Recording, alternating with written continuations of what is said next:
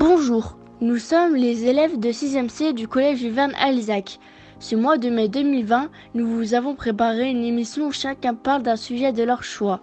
Au programme, des sujets autour du coronavirus, de la musique, du sport, sans oublier la météo. Commençons avec la crise sanitaire. On vous explique ce qu'est le coronavirus, les gestes barrières pour se protéger, la pollution et les occupations pendant le confinement, la situation dans le sport et le théâtre et la reprise à l'école. Avec Nisrine, Alicia, Chloé et Fanny, Ouda, Veli et Aya. Nisrine, Akrimami, le coronavirus. Flash info.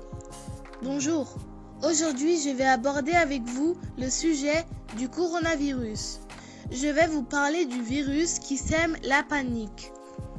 Nous étions confinés le 16 mars jusqu'au 11 mai 2020. Le coronavirus se nomme aussi le Covid-19. À la date du 20 mars au 13 mai, il y a eu 1,49 million de personnes qui ont guéri, 2,92 000 personnes qui sont mortes. Il y a 4,26 millions de personnes qui ont eu le Covid-19. En France, le président M. Macron a donc décidé de mettre toute la France en confinement, quarantaine. C'était une période où il n'y avait pas assez de masques, de gants, de gel antibactérien. Tout était en rupture de stock. Il y a eu aussi moins de nourriture, farine, œufs, car les gens ont fait leur stock, car ils avaient peur que les magasins ferment. Le président avait décidé de laisser sortir toute la France le 11 mai 2020. Mais il est obligatoire de porter un masque pour aller au magasin. Symptômes du Covid-19 sont fièvre, toux sèche, fatigue. Ce sont les symptômes les plus fréquents. Les moins fréquents, courbatures, maux de gorge, diarrhée, conjonctivité, maux de tête, perte de l'odorat ou du goût, éruption cutanée ou décoloration des doigts ou des orteils. Les symptômes graves, difficulté à respirer ou essoufflement, sensation d'oppression ou douleur au niveau de la poitrine, perte d'élocution ou de motricité. Les scientifiques essaient de trouver un remède pour ce virus. Restez vigilants avec le déconfinement. Quand vous sortez au magasin ou autre, portez masque, gants, respectez les mètres de distance, ne vous serrez pas la main, ne vous faites pas la bise. C'est tout pour aujourd'hui. Bonne journée à toutes et à tous. Bonjour, je vais vous présenter les gestes à adopter pendant cette période. En cette période de coronavirus, nous devons tous connaître les gestes barrières contre la propagation du Covid-19. Pour éviter de l'attraper, nous devons nous laver les mains plus souvent, être à un mètre de distance avec d'autres personnes, tousser ou éternuer dans son coude ou dans un mouchoir, éviter de se toucher le visage et porter un masque chirurgical quand vous sortez. Si vous avez de la fièvre, des maux de tête, de la fatigue, des gènes respiratoires, de la toux et des courbatures, restez confiné chez vous ou appelez un médecin ou un hôpital. Restez chez vous, vous vous protégez et vous protégez les autres. Bonjour, je m'appelle Oda. Aujourd'hui, je vais vous donner des conseils en cas du retour du confinement. Moi, je dessine des personnages, des animaux, des maisons, mais tu peux jouer aux jeux vidéo, jeux de société, cuisiner des gâteaux, regarder des séries qu'on a ratées, lire des livres, trier ses affaires, ranger sa chambre, faire du sport, jouer au vélo si on a un jardin, et enfin faire les devoirs bien sûr. Au revoir. La population confinée, usines à l'arrêt, transports paralysés, le coronavirus pèse sur l'économie mondiale et grippe à l'activité industrielle avec comme coloraire inattendu une chute des émissions de gaz à effet de serre. C'est sans doute l'un des rares effets positifs de la crise sanitaire. Dans de nombreux pays, la pollution de l'air a considérablement diminué.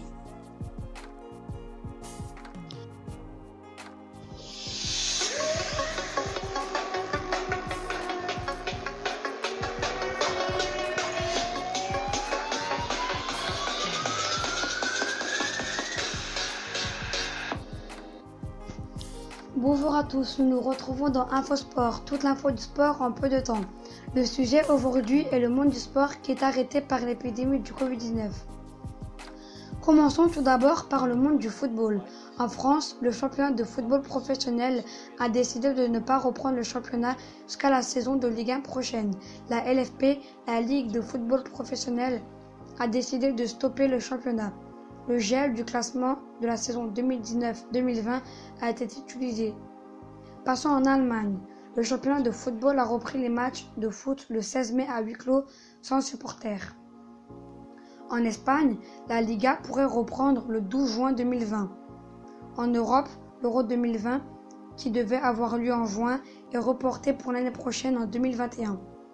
Puis en Amérique, la Copa América, initialement prévue en 2020, est également reportée en 2021. Cette compétition de football, qui est la 47e édition, débutera le 11 juin 2021.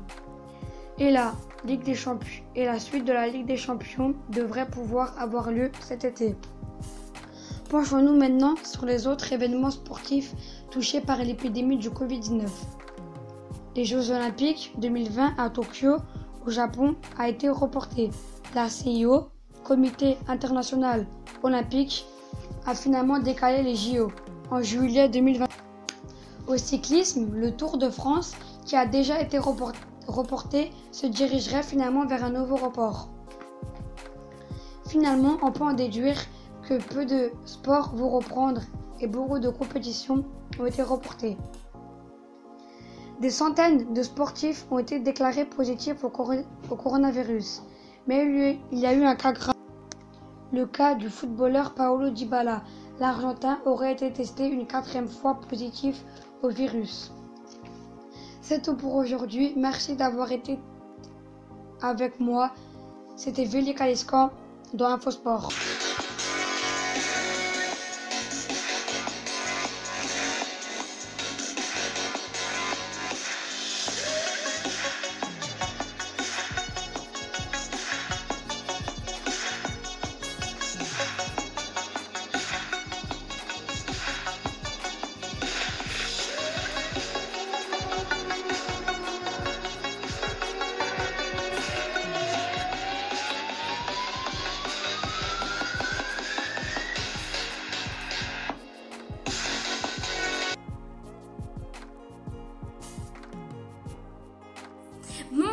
M'appelle Aya, je vais vous expliquer le déroulement de la rentrée au collège qui se passera le 2 juin. Pour la rentrée au collège, chaque élève devra avoir son masque personnel. Si les élèves ont laissé des affaires dans leur casier, ils devront vite les récupérer, car les casiers seront condamnés ainsi que les bancs. Les demi-pensionnaires devront manger en salle polyvalente. Les élèves auront de nouveaux emplois du temps, de nouvelles classes, mais coup de chance, tous les élèves de 6e C sont dans la même classe. Personnellement, je ne retournerai pas au collège, mais j'espère que tout se passera bien pour le personnel et les élèves qui retourneront au collège. Cordialement, Aya, merci de votre écoute. Bonjour à tous, aujourd'hui nous allons vous expliquer comment font les comédiens pour garder le contact avec leur public.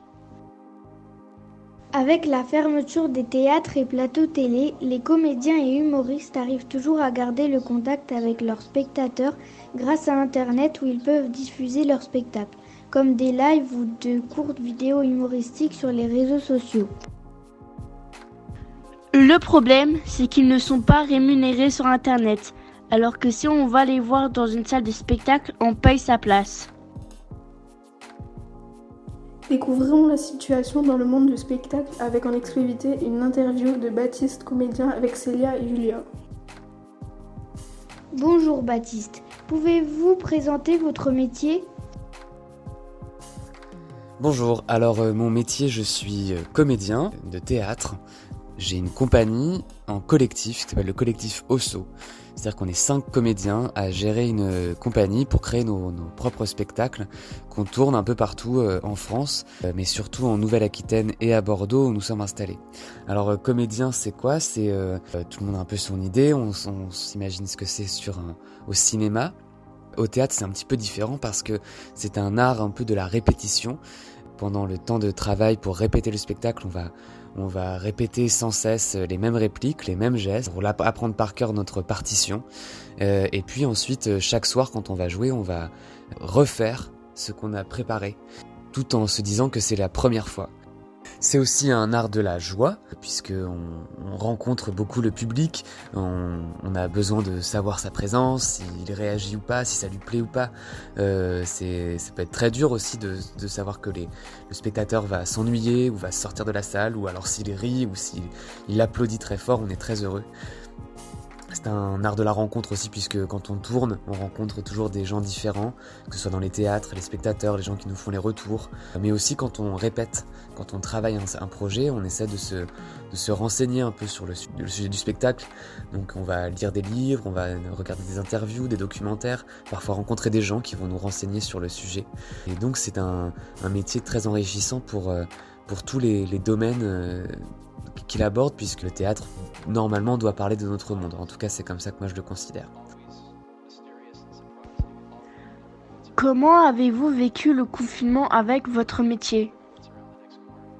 Le confinement, ça a été très compliqué pour nous, puisque très concrètement, euh, le confinement et, le Covid-19 a, arrêté euh, totalement notre travail, puisque les théâtres ont fermé.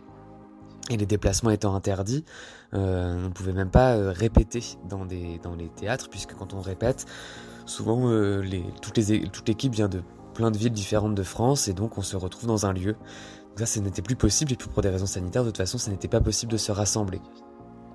Donc on a dû annuler des représentations, euh, nous, la difficulté aussi, c'est qu'on devait créer un, nouveau spectacle, donc ça a dû être euh, annulé. Euh, et on a pu reporter tout pour cet automne, en espérant que les théâtres pourront réouvrir et, après dans des conditions aussi où les spectateurs seront confortables pour regarder un, un spectacle. On est, on est à l'arrêt. Alors on essaie de réfléchir à d'autres d'autres formes, des petites vidéos sur internet, etc. C'est un peu dur, mais, mais on espère euh, retrouver euh, rapidement les, salles obscures et, le public. Comment allez-vous faire si les salles de spectacle n'ouvrent pas? Alors si les salles de spectacle ne réouvrent pas, ce serait vraiment très très très très très très triste parce que euh, ce sont quand même des lieux de convivialité en même temps, ça pose la question aussi de d'ouvrir encore plus ces lieux. On a l'impression que ce sont pas des lieux pour nous, euh, que ce sont des lieux pour les, intellos ou, euh, ou, les gens qui savent. En tout cas, ça, pose la question de comment on, va rouvrir ces portes. Et euh, si on peut pas rouvrir les portes des théâtres, eh bien on inventera des nouvelles formes. Nous, dans la compagnie, on fait beaucoup de, de spectacles qui ne se jouent pas dans les théâtres, mais qu'on vient jouer euh, dans des salles polyvalentes, des salles de classe, en extérieur parce que le théâtre doit être partout et puis, euh, et puis on peut faire du théâtre avec euh, rien du tout. Euh, vous-même vous en faites quand vous imitez vos parents, vos professeurs, vos amis, quand vous racontez une histoire, vous faites du théâtre. Il faut toujours prendre les, les, crises pour, comme, des, comme des moteurs de changement et, et, ça nous permet aussi de nous interroger aussi un peu sur, sur nos pratiques et comment, comment les renouveler. Merci aux comédiens de diffuser leurs créations sur Internet et nous espérons que les salles de spectacle ouvrent très rapidement. Maintenant, écoutons la chronique de Benjamin sur un dinosaure. Bonjour mesdames et messieurs et bienvenue dans Question-Réponse sur le passé. Aujourd'hui, vous avez été nombreux et nombreuses à nous poser la question suivante.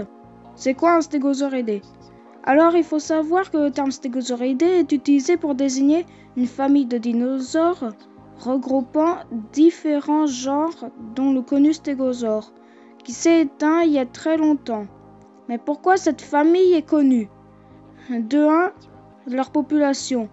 Ils étaient très répandus au Jurassique, période géologique située il y a plus de 145 millions d'années. Ils colonisaient toute la planète. De deux, leurs armes. Ils étaient armés de pics sur la queue et avaient des plaques osseuses ou des pics sur leur dos. Par contre, ils avaient un cerveau très petit qui faisait la taille d'une cacahuète. Heureusement pour eux, ils étaient très grands et avaient des nerfs hyper développés dans leur queue qui leur permettaient de bouger leur derrière et leur queue pour se défendre. C'est bon, vous avez votre réponse. Vous connaissez les stégosauridae. Et si vous voulez savoir qui sont les membres des stégosauridae, dites-le nous. La réponse au prochain rendez-vous. Je vous dis à bientôt. Un peu de sport avec la Formule 1 avec Gauthier. Bonjour à toutes et à tous, je suis Gauthier et aujourd'hui je vais vous présenter l'une de mes passions qui est l'un des plus vieux sports mécaniques du monde. Formule 1. La F1 est un sport automobile avec des voitures spécifiques, des monoplaces très rapides avec une vitesse moyenne de 300 km/h. Il y a 10 écuries. Les plus connues sont Ferrari, Red Bull et Mercedes AMG. Dans une écurie, il y a deux pilotes, des ingénieurs de course, des directeurs techniques ou encore des mécaniciens. Il y a 21 week-ends de course par an. Un week-end comporte plusieurs étapes. Le vendredi se déroulent les essais, le samedi les qualifications qui permettent de déterminer l'ordre du départ pour la course du dimanche. Durant le Grand Prix, les pilotes sont constamment en communication avec les ingénieurs pour savoir quand rentrer au stand et changer les pneus et ainsi renverser la course. En fonction de leur place, les pilotes obtiennent des points ou non. Celui qui a le plus de points à la fin de 21 courses est sacré champion du monde. Le pilote contemporain le plus titré du moment est Lewis Hamilton qui pilote pour Mercedes. Il a remporté 6 championnats du monde. Mercedes est l'écurie la plus titrée en tant que constructeur. J'ai découvert la Formule 1 par hasard sur YouTube. Depuis, je m'y intéresse énormément. J'ai pu lire et voir des reportages dessus. J'aime la F1 car j'admire le travail que fournissent les écuries pour la voiture. J'aime beaucoup regarder l'action que produit ce sport. Mon pilote préféré est Charles Leclerc qui pilote pour Ferrari. Je l'aime bien car il remporte beaucoup de courses et il est très sympathique. Enfin, mon circuit préféré est Spa-Francorchamps en Belgique car il y a un passage dangereux nommé le Rédillon de l'eau rouge où il peut se passer n'importe quoi. Si vous vous intéressez à la Formule 1, il existe une série Netflix dédiée à la F1 qui s'appelle Formula One, pilote de leur destin. Cette série explique très bien ce sport. Il existe également quelques applications pour téléphone portable qui permettent de voir le calendrier et des infos sur la course. Enfin, pour les plus joueurs d'entre vous, il y a également un jeu vidéo disponible sur console et sur PC mondialement connu sur le sujet qui se nomme F1 2020. Merci de m'avoir écouté. J'espère que cela vous aura plu et que je vous aurai transmis ma passion pour la Formule 1. Un peu de détente avec la musique, Manon et Maëlys nous font découvrir la K-pop. Bonjour à toutes et à tous. Aujourd'hui dans la chronique de Manon, nous allons parler K-pop. D'abord, qu'est-ce que c'est la K-pop? La K-pop, c'est de la pop coréenne, ça existe depuis les années 1990, mais ça a été répandu dans le monde seulement dans les années 2010. Il y a plein de styles dans la K-pop. Rock, jazz, électro, classique, rap, etc. Maintenant, je vais vous annoncer les prochains comebacks et vous présenter un jeune groupe de K-pop féminin. Dans les prochains comebacks, il y a Blackpink, le 29 mai, font leur retour avec une chanson en feat avec Lady Gaga. Stray Kids sortiront leur album japonais le 3 juin. Twice sortiront également leur album japonais nommé Fanfare le 8 juillet. Le 15 juillet, BTS sortiront leur album japonais nommé Map of the Soul Set The Journalist et Twice feront leur retour. Maintenant, passons au début d'un nouveau groupe de K-pop féminin, Red Square. Elles ont commencé le 19 mai avec leur première et seule chanson pour l'instant qui se nomme Colorful. Elles sont cinq membres Green, Lina, Shaha, Harry et Bomin. La plus âgée est Green et la plus jeune est Bomin. Sur ce, merci d'avoir écouté ma chronique. Au revoir. Bonjour, je m'appelle Maïs et aujourd'hui nous allons parler de la K-pop. La K-pop est un style de musique qui est un mélange entre le hip-hop américain, la musique mais aussi le rap. La K-pop a vu ses débuts en Corée du Sud dans les années 90 grâce au groupe nommé Seo Taiji Boys. En 2010, la K-pop commence à changer un peu de style pour être un peu plus moderne, mais elle reste peu connue. Vers 2015, la K-pop commence à être connue un peu partout dans le monde, majoritairement grâce au groupe nommé BTS. En 2018, on peut clairement dire que la K-pop commence à faire feu, surtout chez les adolescents, et attire de nouveaux fans nombreux. Plus les jours avancent, plus les fans arrivent et beaucoup de groupes se forment et les groupes les plus connus sont BTS, Blackpink, Twice, ATEEZ, ITZY et autres. Mais malgré que les fans sont un peu partout dans le monde, la K-pop elle continue de se former mais uniquement en Corée. Les stars de la K-pop sont appelées les idols. Actuellement, les concerts s'accumulent et les albums font feu.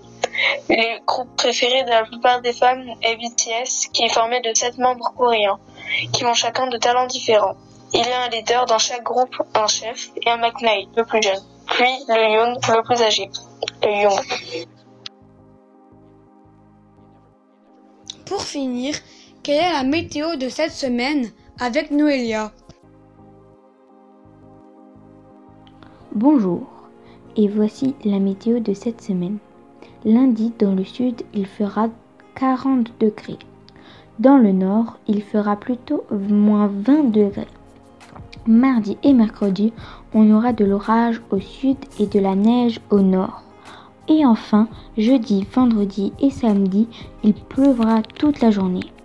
Mais dimanche, il y aura un grand soleil sur toute la France. Je vous souhaite une très bonne journée à tous. Merci à tous les élèves de la 6e C. À bientôt pour un prochain rendez-vous.